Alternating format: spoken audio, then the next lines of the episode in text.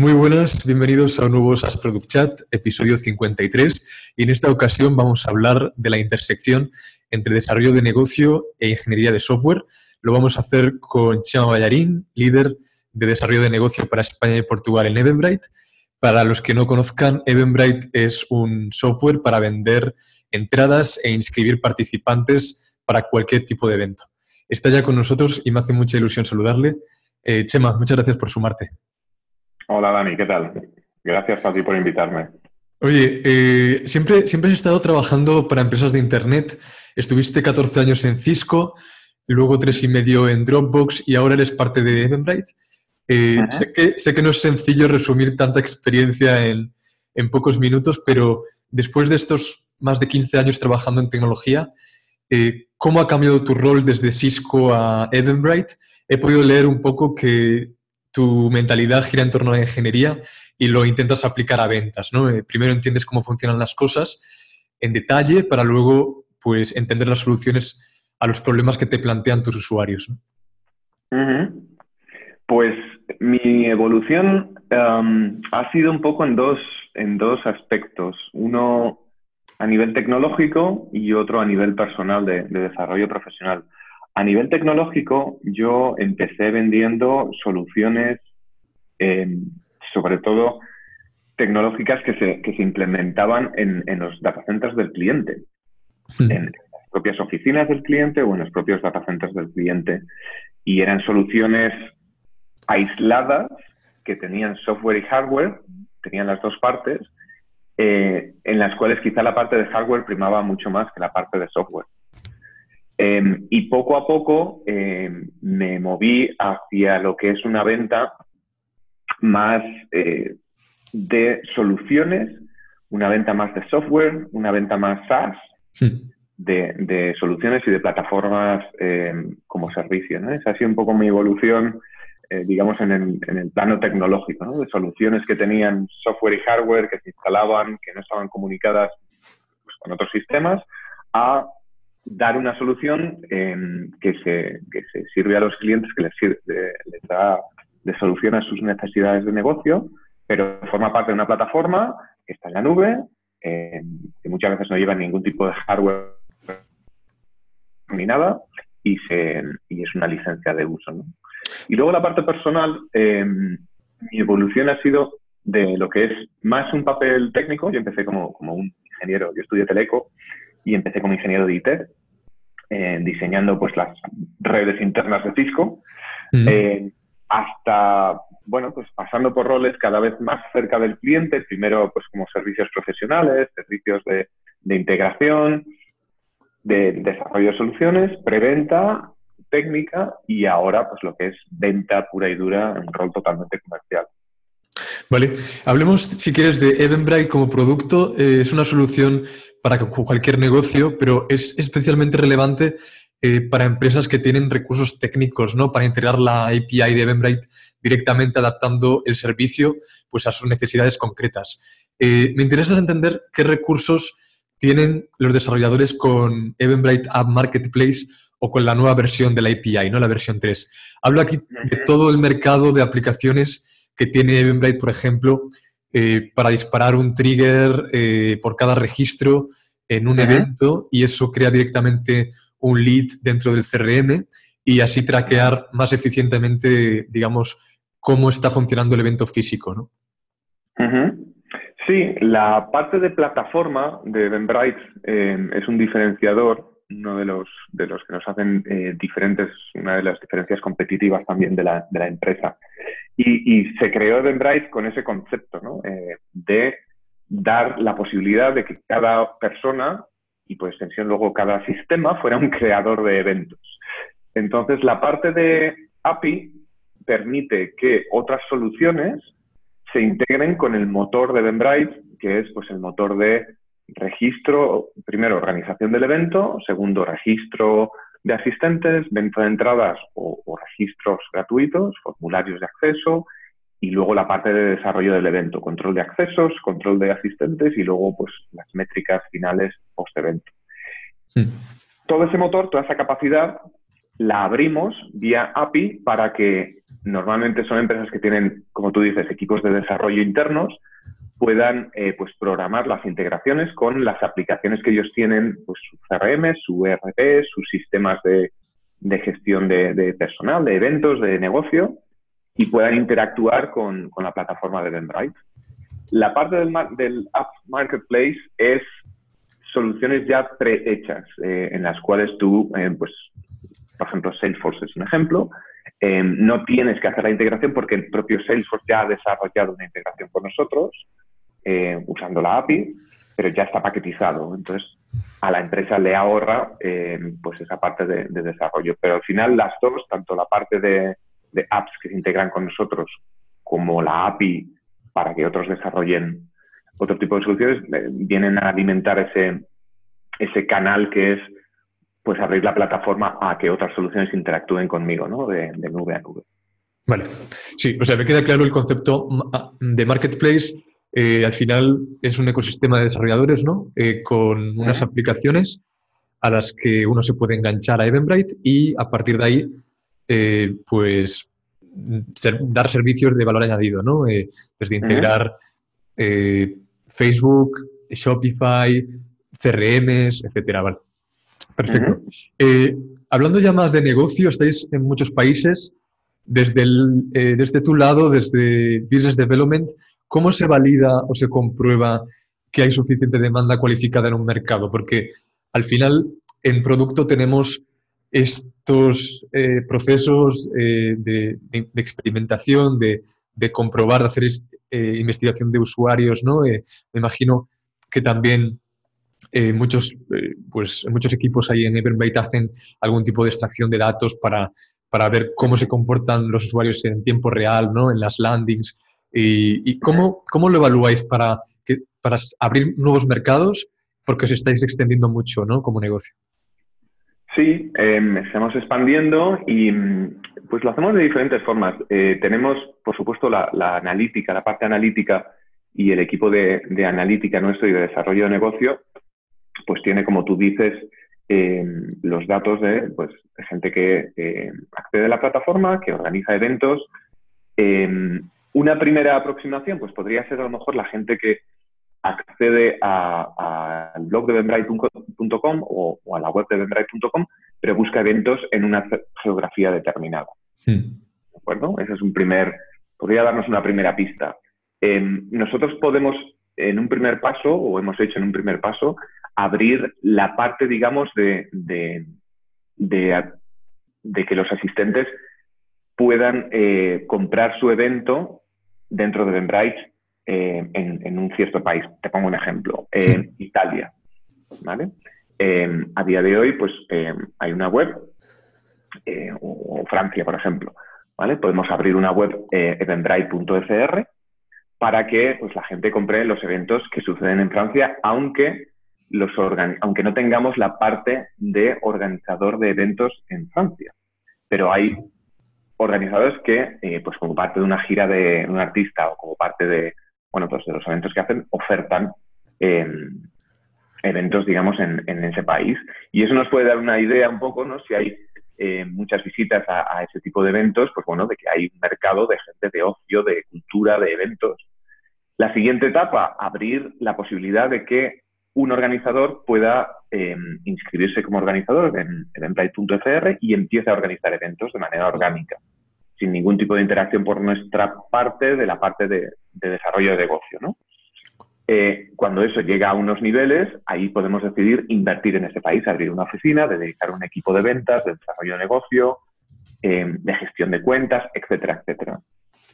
¿Vale? Ese, es un canal. Otro canal que eh, Eventbrite ha hecho es eh, adquisición de empresas. en mm. Eventbrite, en España, por ejemplo, en el 2018 Eventbrite adquirió Ticketea. Sí. Y con eso ganas directamente ya, primero se hace un estudio, evidentemente, pero con eso ganas ya un, market share de usuarios, de plataforma, etcétera, etcétera, de visibilidad, pues que también te ayuda a, crecer, ¿no? Entonces, bueno, esas dos, tres formas son las que podemos usar para, para atacar nuevos mercados. Vale, perfecto. Hablando más como tu posición de manager, eh, te está contratando constantemente, sigue creciendo en España, tenéis varios puestos abiertos ahora. ¿Cuáles son los elementos fuertes para contratar a un buen eh, representante de ventas o especialista de desarrollo de negocio? ¿Qué es lo que realmente te importa a ti y miras como empleador cuando estás evaluando candidatos? Pues para la parte de desarrollo de negocio, em, busco, busco cualidades más que un pasado determinado. Em, ¿Qué tipo de cualidades busco? Busco em, personas que tengan una gran energía, que sean eh, proactivas, positivas y que crean en lo que están haciendo y que estén orgullosas de, vender y, de poder defender un producto en el que creen, ¿no? Em, porque la venta, yo siempre digo, nadie, nadie le compra a una persona triste, es muy difícil. Eh, la venta requiere de una energía positiva, requiere de, unas cualidades, sobre todo, pues de, empeño, de persistencia. Eh, todas estas son las cualidades en las que, yo, que yo miro, ¿no? Em, porque, bueno, es, eh, tiene un componente también de paciencia a la hora de poder ayudar a clientes y poder, em, bueno, pues posicionar un producto y convencer e insistir a lo mejor muchas veces porque tienes que ser curioso también en, saber qué es lo que necesita el cliente, ¿no? Entonces, todo ese tipo de cualidades son las que yo valoro mucho en, la parte de, ventas. Si esa persona ha tenido un pasado relacionado con tecnología y venta, por ejemplo, de, soluciones en la nube, venta de SaaS, pues hay mucha parte de, lo que es Eventbrite que va a entender ya, ¿no? Que le va a ser muy familiar.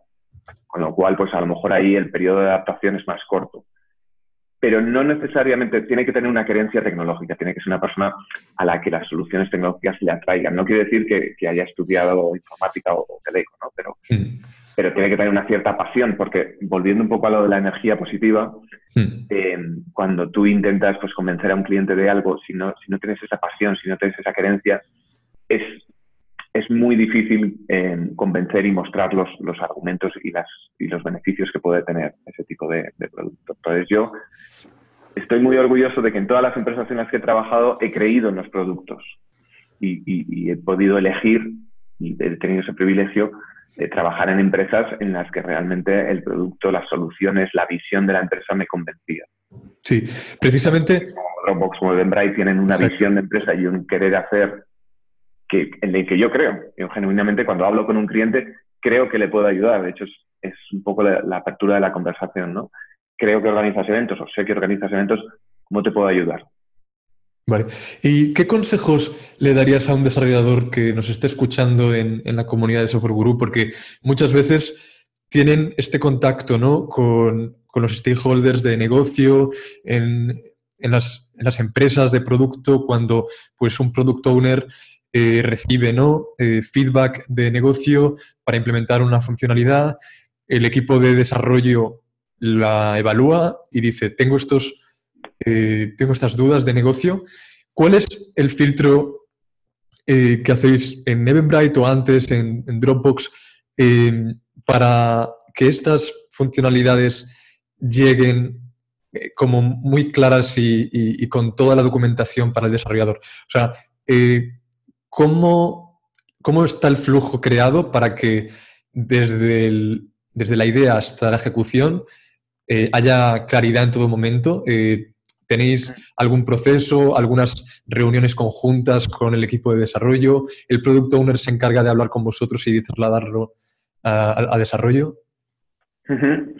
Em, sí, hay un proceso eh, y ese proceso, eh, la parte primordial de ese proceso es que de, la parte de producto, em, eh, al final, lo que es desarrollo de la, solución o de una funcionalidad, pues siempre tiene tres patas, ¿no? Ingeniería, producto y diseño. Em, ingeniería es el que lo implementa al final, diseño es el que, pues bueno, lo, em, lo lo diseña, valga la redundancia, ¿no? Pero es el que crea, digamos, cómo va a ser esa experiencia y producto es el que gestiona esas dos partes y gestiona la parte comercial, ¿no? Es decir, nos ha pedido esta funcionalidad un cliente. ¿Vale? ¿Qué hay detrás de ello? Entonces, el punto clave para mí es entender cuál es la situación que tiene el cliente y no solamente lo que te está pidiendo, porque muchas veces los clientes em, pues te piden cosas, funcionalidades concretas que ellos creen que les va a, solucionar su, problemática en concreto.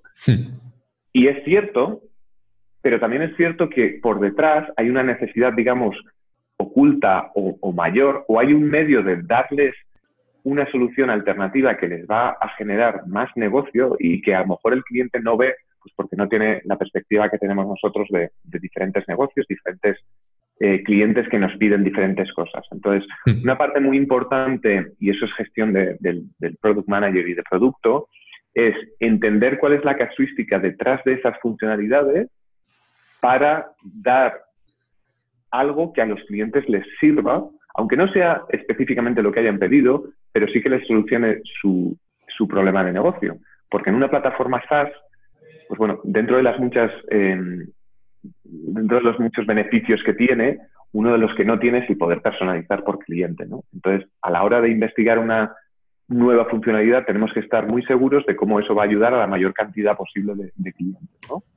Y mi tarea después de cara al cliente es, por un lado, preguntar y preguntar y preguntar y cuál es el caso de uso y cuál es la problemática, no, la funcionalidad, dime cuál es la situación. Entonces, cuantas más, cuantos más detalles pueda yo tener sobre ese caso concreto, más voy a poder ofrecerle algo que le va a solucionar el problema, aunque no a lo mejor de la forma que el cliente eh, quiera. Vale, y en el caso de que reciba un ticket un agente de soporte o alguien de negocio directamente, eh, el filtro lo tiene que hacer, imagino, preguntando antes, ¿no? Eh, si, se puede implementar la viabilidad para implementar esa funcionalidad antes de prometer nada ¿no? al cliente, porque, claro, ahí crearía... Antes que eso, claro, antes que eso incluso hay un filtro primero que es el de entender bien qué es lo que pide el cliente, ¿vale? Porque volvemos a lo mismo al final alguien, em, pues, em, no sé, me puede pedir una cosa en concreto de, la plataforma, ¿no? Em, y en realidad eso es lo que, lo que el cliente ve desde, su punto de mira concreto, específico, relacionado con ese evento que le está sucediendo ahí, ¿no? Mi labor en ese caso es destapar a lo mejor otra serie de casuísticas que le pudieran suceder al cliente para las que de un modo, eh, de otro modo pudiéramos solucionarlas y que a, la vez fuera eh, aplicable a otros clientes. Ese es el primer filtro de todos, ¿no? Eh, y el siguiente sería el que tú dices, ¿no? también asegurarse de que una vez que vamos a poner los recursos para el desarrollo de, esta funcionalidad, hay por detrás una base amplia, digamos, de, clientes que, puedan usarla, ¿no? Perfecto. Y ya, Chema, para terminar, porque sé que tienes mucho interés y he leído que eres parte de, de la IAPP, que es International Association of Privacy Professionals. ¿Cuál es tu perspectiva con este tema? A ver, ¿cómo, ¿cómo, hacemos para que el tema del GDPR quede ameno? Porque es, una, es un tema muy árido, muy, muy denso y muy interesante al mismo tiempo. Pero para mí es un gran paso hacia adelante, ¿no? Eh, es mucho más importante que ninguna otra, para mí, ¿eh? ley anterior en Internet, porque afecta a muchos más usuarios y, en Europa concretamente viene a cambiar mucho las reglas de juego. ¿no? Eh, es un derecho también para, para que cualquier ciudadano europeo eh, al final pueda manipular de forma clara su información y yo creo que es un beneficio que nos va a repercutir a todos. Pero hablando ya de, de empresas, de tecnología y cómo eso también ha afectado a tu trabajo ¿no? y, y ha afectado, bueno, eh, en procesos, en, también en cambiar la forma en la que adquirís datos, etc. Eh, ¿cómo, en ¿Cómo te posicionas aquí? Eh, ¿Qué beneficios crees que trae? ¿Algunas mejoras que puede tener? Yo creo que em, hacía falta eh, este marco legal para y que fuera una que fuera una ley, que no fuera una directiva como la que había antes, sino que fuera una ley em, para unificar eh, criterios, ¿no? Y, que eh, ahora mismo o, antes de, esta ley, pues bueno, cada país seguía un poco la directiva o no eh, de la Unión Europea. Ahora por lo menos tenemos un marco común, un marco de referencia en el que, al que todos nos podemos nos podemos referir. ¿no? Yo tengo, eh, a mí me gusta, yo eh, el hecho de que se haya creado eh, creo que nos beneficia a todos, a empresas y a, usuarios, porque para los dos los términos de uso de, los datos personales están mucho más claros ahora y están mucho más tipificados. Dicho esto, es verdad que hubo una especie de pánico cuando, cuando la, Ley General de Protección de Datos entró en vigor y yo creo que hubo una sobreactuación y una sobrereacción a, bueno, y, a temores eh, de lo que podía pasar, de cómo iba a impactar y demás.